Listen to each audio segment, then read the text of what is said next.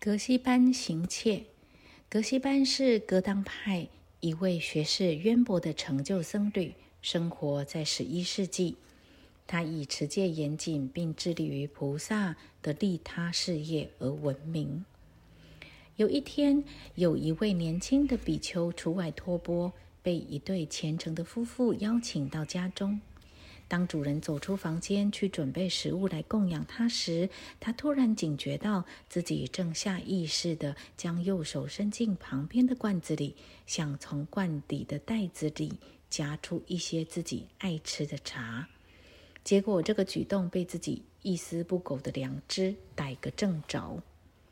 年轻的比丘立刻大喊起来：“贼呀，贼呀！”听到喊叫，施主全家都拿着棍棒、扫帚，连跑带撞的冲进来。可是他们看到了什么呢？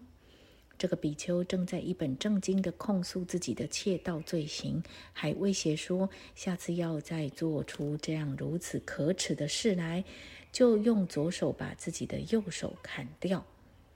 主人全家都笑了起来。可是对于这位比丘来说，这次初犯唤醒了他内在的上师，以及那完整无缺的具生智慧本体。